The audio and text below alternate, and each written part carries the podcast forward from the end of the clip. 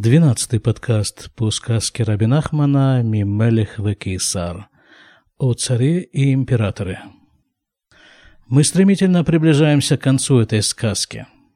Может быть, даже это произойдет сегодня. А пока на протяжении практически всей сказки дочка императора, она же душа, она же святость, она же шхина, она же самая-самая высокая. О чем мы уже много-много раз говорили, она же самая высокая, она же одновременно самая близкая к нам. Потому что это та последняя инстанция, при распределении всего, жизненности, в первую очередь святости, это та последняя инстанция, от которой мы непосредственно это все и получаем.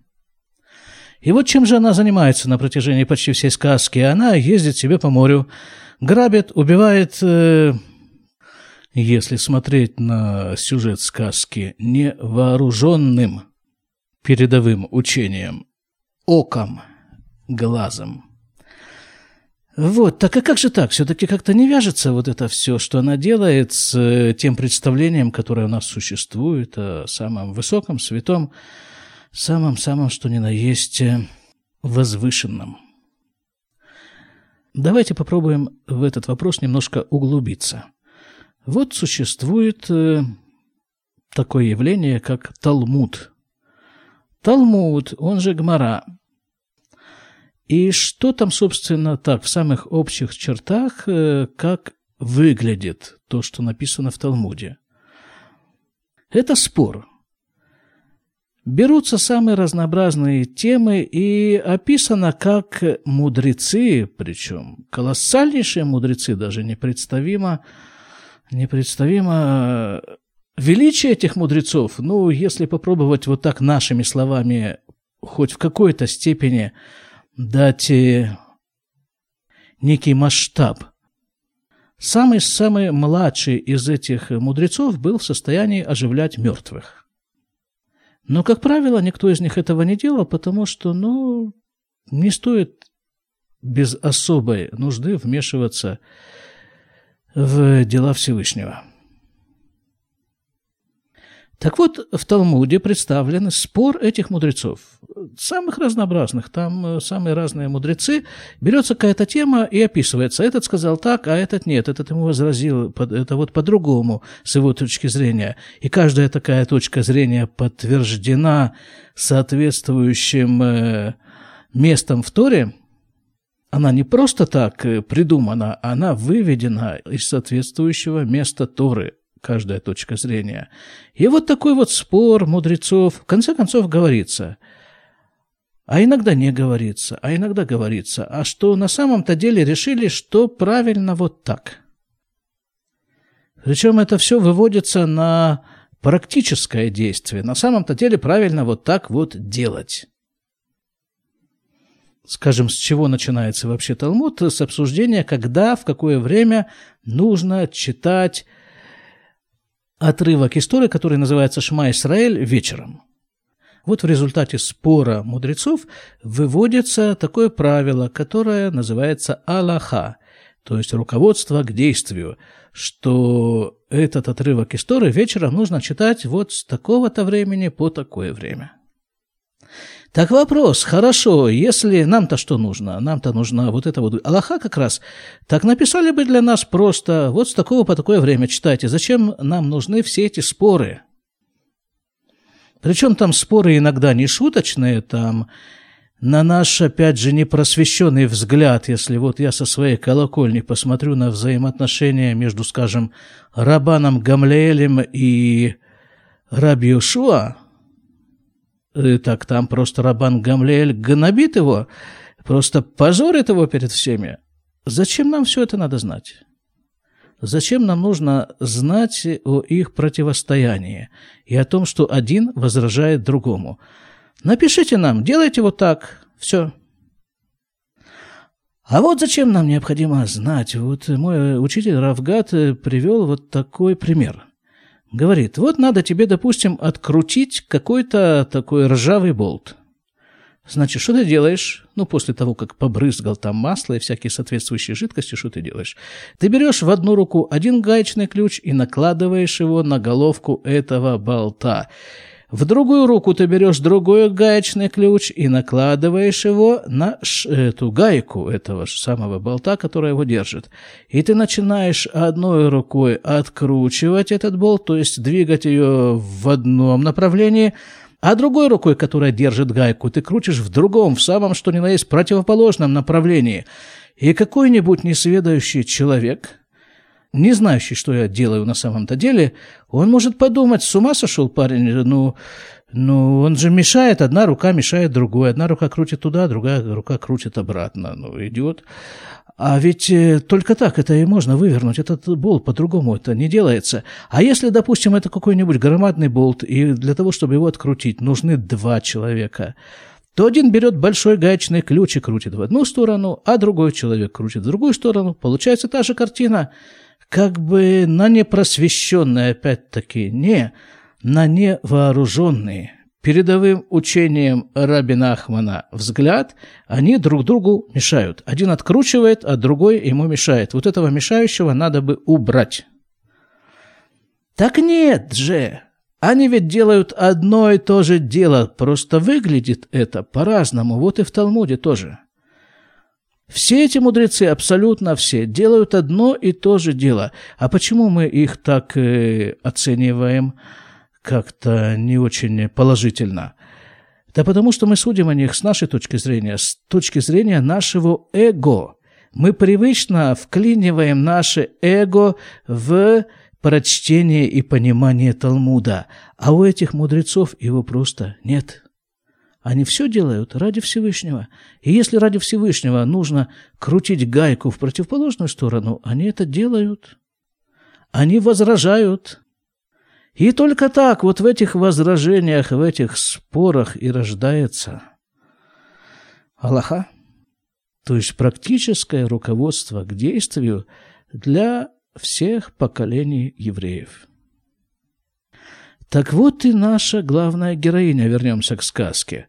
Она тоже ведь делает вещи, которые по нашему разумению никоим образом не укладываются в рамки Уголовного кодекса.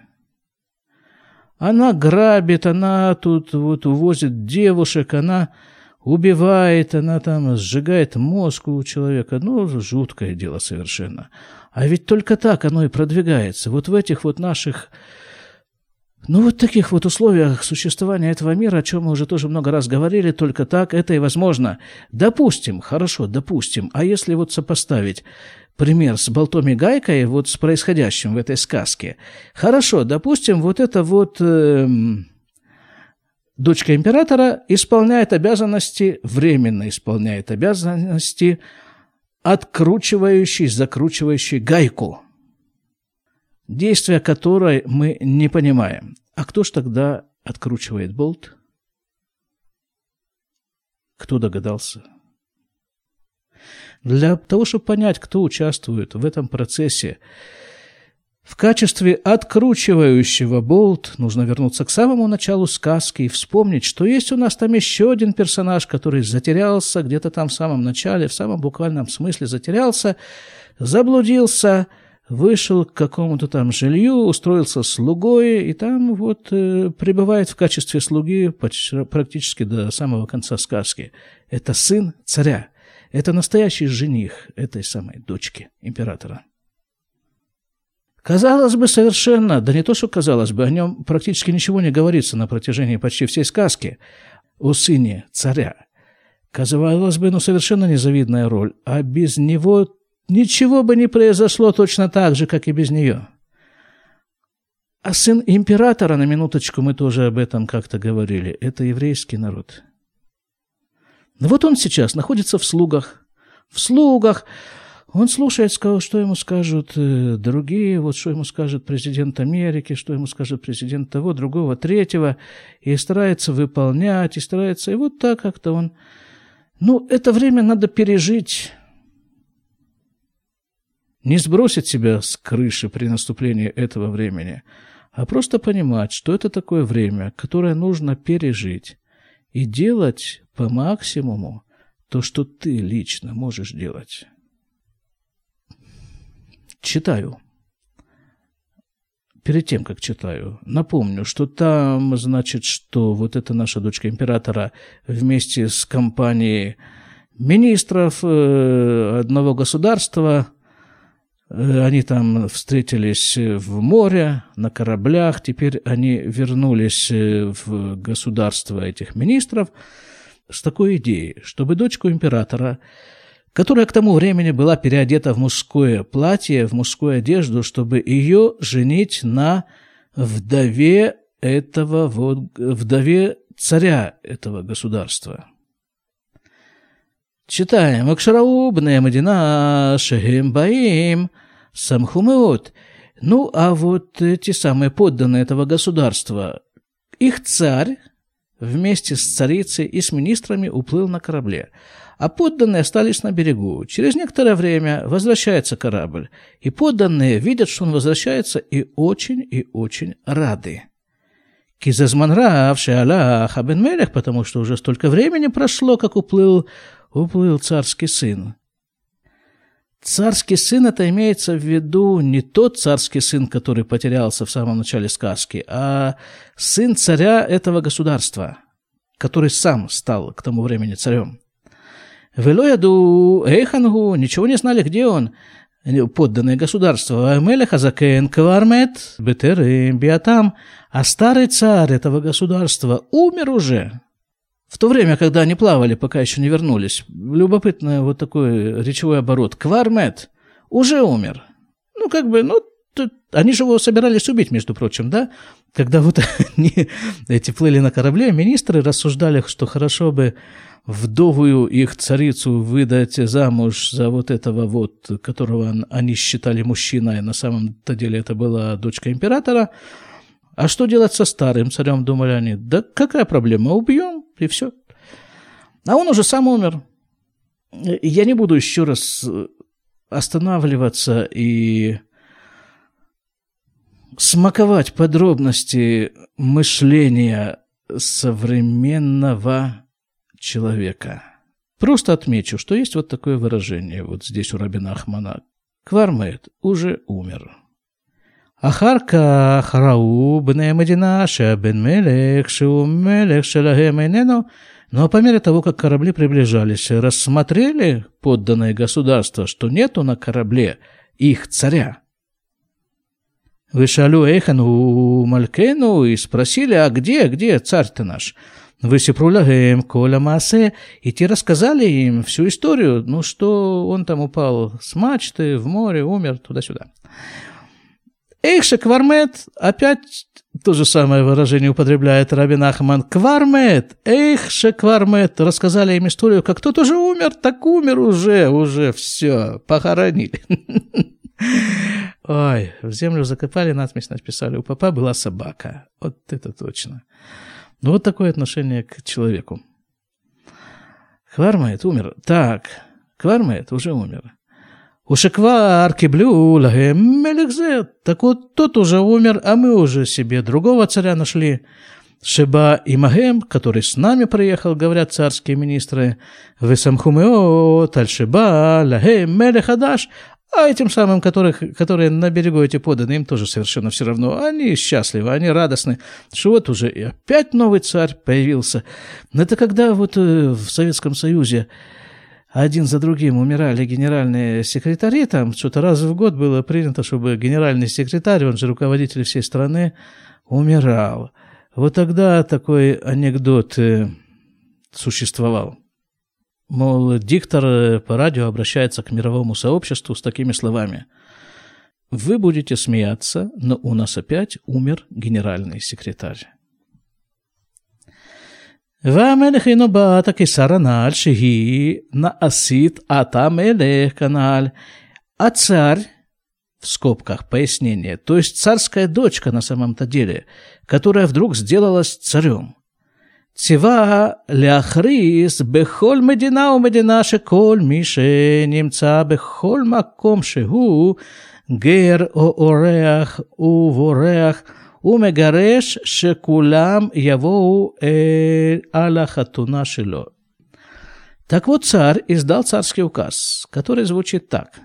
Он должен был быть провозглашен во всех концах страны, что тот, кто находится в этом государстве, в любом месте, будь то житель или гость страны, или тот, который сбежал, или тот, которого выгнали, все, абсолютно все обязаны прийти на царскую свадьбу. Ишмехем лоиге недар, и чтобы не было отсутствующих. Царский указ, не шутка. Минуточку, я так уже забегу вперед, открою все секреты, раскрою самый последний листок задачника и вот оттуда вам прочитаю, что на самом-то деле мы сейчас вот приближаемся, вот эта вот царская свадьба. Речь идет о том, к чему мы действительно все приближаемся и чего мы ждем уже. Это приход Машеха, который Рабин Ахман в этой сказке представляет в форме вот этой вот свадьбы. Приход Машеха а это значит появление третьего храма, а это значит воскрешение из мертвых, а это еще много-много-много чего значит, а в основном, в самом основном это значит изменение точки зрения человека на этот мир. Так вот, на этом событии в него должны быть вовлечены абсолютно все. Выкаблю матанот гдолет, и все получат колоссальные подарки.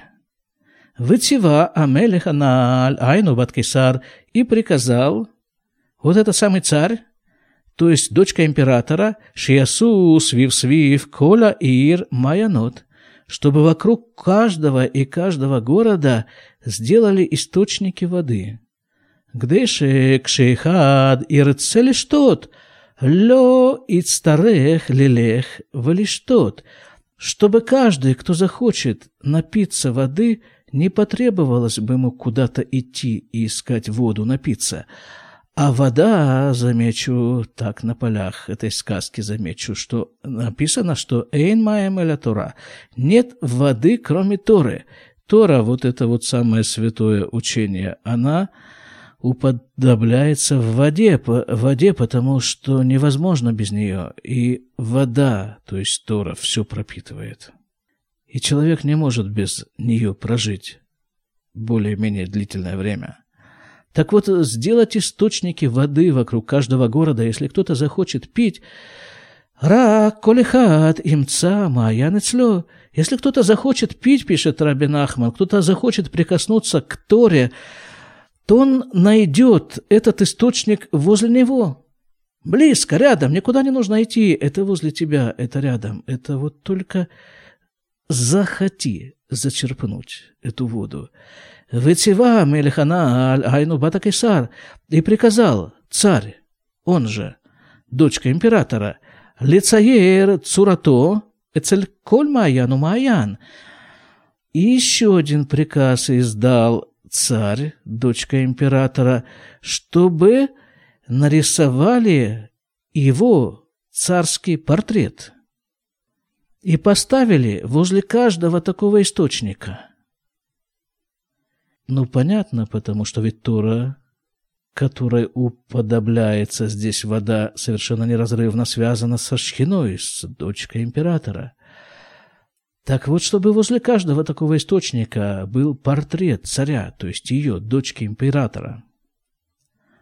ושיעמדו שומרים ישמרו באם שיבוא אחד ויסתכל ביותר על הצורה ויעשה רואה פנים, היינו סקופקה, היינו שישתנה פניו כמו מי שמביט היטב על איזה דבר ומשתומם ומצטער. אזי יתפסו אותו בתפיסה. Такой вот указ, да, чтобы, значит, были источники, чтобы возле каждого источника, значит, был портрет этой самой дочки. Ну, естественно же, ее рисуют в э, в мужской одежде, поскольку других нет вариантов. Так вот, чтобы там был ее портрет возле каждого источника, и кроме того, там нужно поставить стражу возле каждого вот такого портрета источника. Для чего?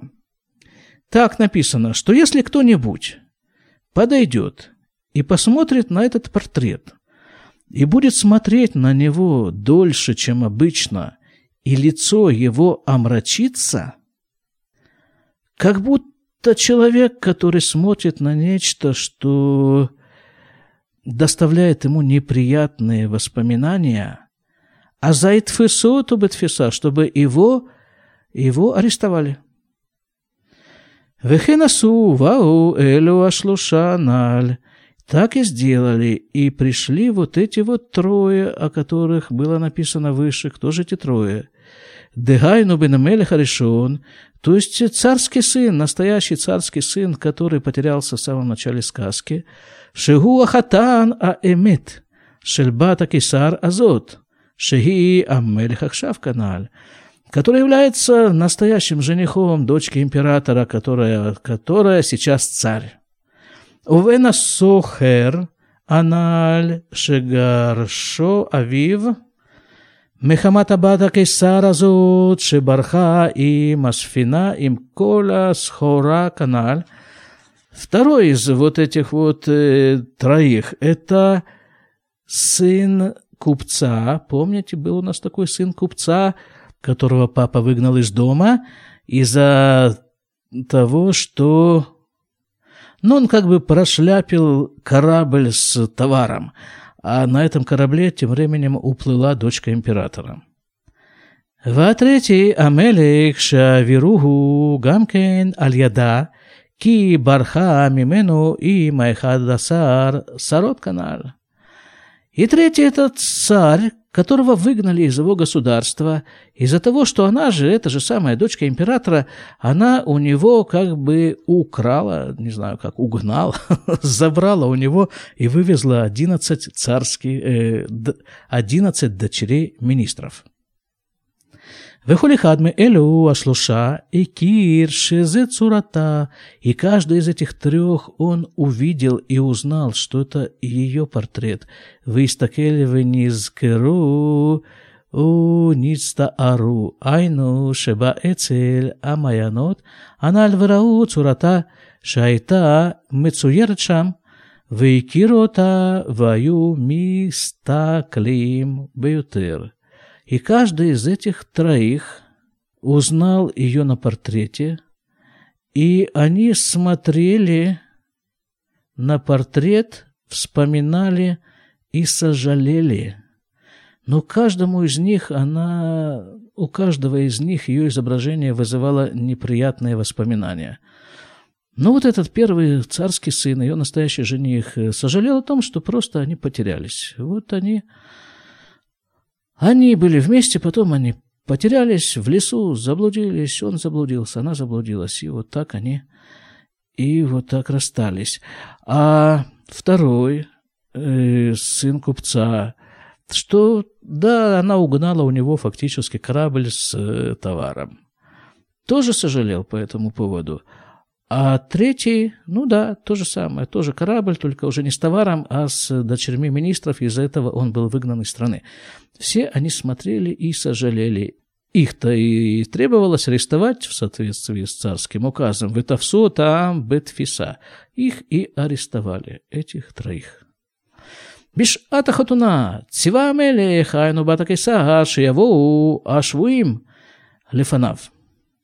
а во время свадьбы приказал царь, то есть дочка императора, чтоб привели арестованных к нему, к ней. Выявил Аслушаналь и привели этих троих. Выкирао там, и она их узнала. Вем лойкируа, они ее не узнали. Эта идея повторяется в этой сказке постоянно, что ее узнают по ее изображению. Так было с царским сыном в самом начале сказки, когда он узнал, увидел ее в зеркальном отражении. Так было с сыном купца, который увидел ее отражение в воде, а ее саму не видел. И так вот, вот такая какая-то идея в этом зашифрована, что человеку проще увидеть и узнать отражение настоящего в чем бы то ни было, чем само настоящее. Так вот и здесь они узнали ее на портрете, даже облаченной в мужскую одежду, а ее настоящую не узнали. Мехамадше Мелюбешет Кмо Иш, из-за того, что она была облачена в мужскую одежду, так ведь и на портрете она была облачена в мужскую одежду. Анта Абат Кесарва Амра Атам Элех. И тогда сказала им дочка императора, «Ты царь». היינו המלך שהעבירוהו הנעל שהוא אחד משלושה השבויים הנ"ל. То есть вот тот самый царь, которого выгнали из его страны, один из троих арестованных. אותך העבירו בשביל האחד עשר בנות сарим шенебду. Она продолжает к нему обращаться. Вот тебя выгнали из страны из-за одиннадцати дочерей, которые, которые потерялись. Ну, не просто потерялись, да, мы говорили. Она их увезла. Арелиха бно царим. Так вот тебе, говорит эти дочери министров. Шувли мы динатха, ула мальхутха, ки айхадасар бно царим аю има кананаль. Вот тебе, говорит эти дочки министра, возвращайся в свою страну и царствуй там, потому что эти дочки министров до сих пор были с ней. Дальше продолжает, обращается к следующему. Атасухер, а ты, говорит, купец, в скобках. Айну битхила Дебра ля мелех шеавиругу аналь ахшав хазра фанея в Дебра има сухер. Айну Им имбена сухер аналь. Э, Рабин Ахман подчеркивает вот этот порядок, в котором она разговаривает с заключенными – Сначала она говорит с последним, который пострадал из-за нее. Ну, с мертвыми не говорят, во всяком случае, в этой сказке. Вот, тех, которых она убила, она с ней, вот, э, их уже нет. А сначала она говорит с последним, с э, царем государства, которого выгнали, а теперь возвращается к арестованным и говорит э, с купцом. Ты, говорит, купец. Утхакеры шавиха бишвиль асфина им схура шинебда мимха канал. Э, тебя выгнал отец из-за корабля с товаром, который потерялся у тебя. Как было написано выше. Арелиха асфина шельха им кола схура ועל שנשתה המעות כל כך, יש לך אתה השירות בספינה בכפלי כפליים ממה שהיה. И говорит она этому купцу, так корабль у тебя потерялся с товаром, да? Так вот тебе корабль. Вот тебе твоя, твой корабль. А то, что ты потерпел ущерб, так этот ущерб тебе возмещен. Вот там на корабле сейчас есть во много-много раз больше товара и дороже, чем то, что на нем было. סקופקח כי הספירה בעצמה עם כל הסחורה של בן הסוחר שהיא ברחה עימה כנ"ל, עדיין היה אצלה בשלמות כנ"ל, ונוסף לזה היה בספינה כל השירות שלקחה אצל הגזלנים הנ"ל, שהיה השירות מופלג מאוד, כפלי כפליים כנ"ל. И тут такое пояснение длинное, что вот, мол, бери себе этот корабль с приумноженным на нем богатством, потому что этот корабль до сих пор был при ней, а на корабле было богатство, которое она забрала у разбойников, и это богатство во много-много раз превышало тот изначальный, ту изначальную стоимость товара, которая была на угнанном ею у купца корабле. «Бери, — говорит купец, — это все». «Вата бен Мелех, а ты, царский сын, — обращается она к третьему. Айну хаттан шела э, беемет, то есть ее настоящий жених, Нельха вынес А. Она ему говорит просто, пойдем.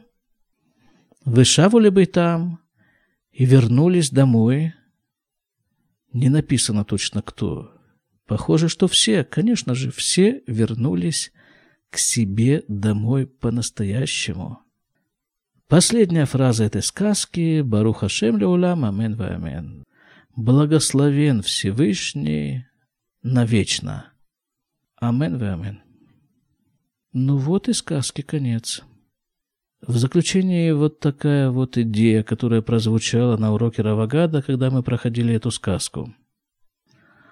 Он говорит так, вот смотрите, говорит, э, сюжет сказки. Где-то в каком-то месте заблудились, потерялись, разошлись э, пути царского сына и дочки императора. Он вышел где-то там к какому-то жилью, нанялся там в слуги. Хорошо. Потом она плывет по морю, точнее ее, ее плывут, ее увозят в какое-то другое место. Там происходит история с купцом, которого тоже выгоняют из его государства. Потом точно так же в третьем месте происходит история с царем. Этими дочками министров царя тоже выгоняют из его государства. И вот после этого а еще одно государство, в котором конце, в конце концов она оказывается, и в котором играется вот эта свадьба. То есть три-четыре как бы разных государства. И получается, что в конце концов, где бы, откуда бы не был изгнан персонаж, он все равно попадает вот в это государство. То есть есть такое государство, есть такое место, где встречаются все изгнанные, а по большому счету, где вообще встречаются все. И вот в этом вот государстве и играется свадьба, и происходит то, чего мы ждем уже так долго, окончательное освобождение от пут искаженного восприятия этого великолепнейшего созданного Всевышним мира. До свидания.